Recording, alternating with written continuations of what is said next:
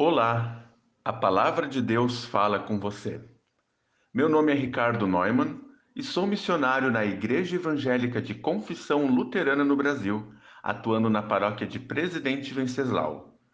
Hoje, desejo compartilhar com você o versículo bíblico de Lucas, capítulo 5, versículo 30 e 31.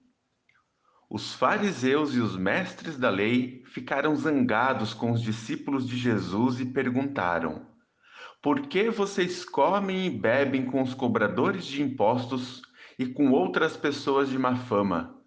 Jesus respondeu: Os que têm saúde não precisam de médico, mas sim os doentes. A relação dos fariseus e mestres da lei, os chefes da religião, na época de Jesus, sempre foi conturbada. Muitas provocações, acusações e hipocrisia vinha da parte dos religiosos para cima de Jesus e os seus discípulos.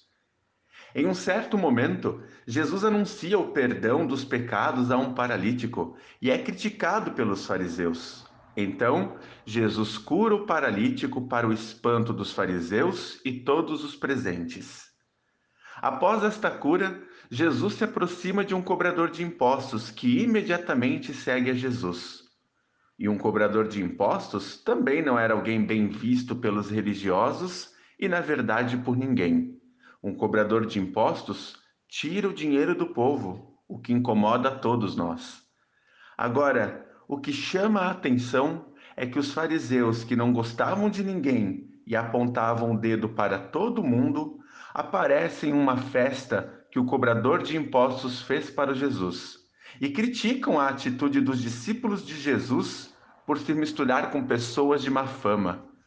Esses religiosos nunca entenderam que Jesus veio para acolher, estender a mão para aqueles que estão doentes, vivem em pecado, se encontram frágeis ou cansados neste mundo.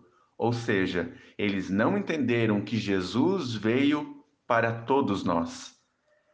Infelizmente, nos dias de hoje, vemos que igrejas usam o nome de Deus para separar as pessoas, onde no templo tem lugares para os que vivem em pecado e mais próximo do altar para as pessoas mais santas.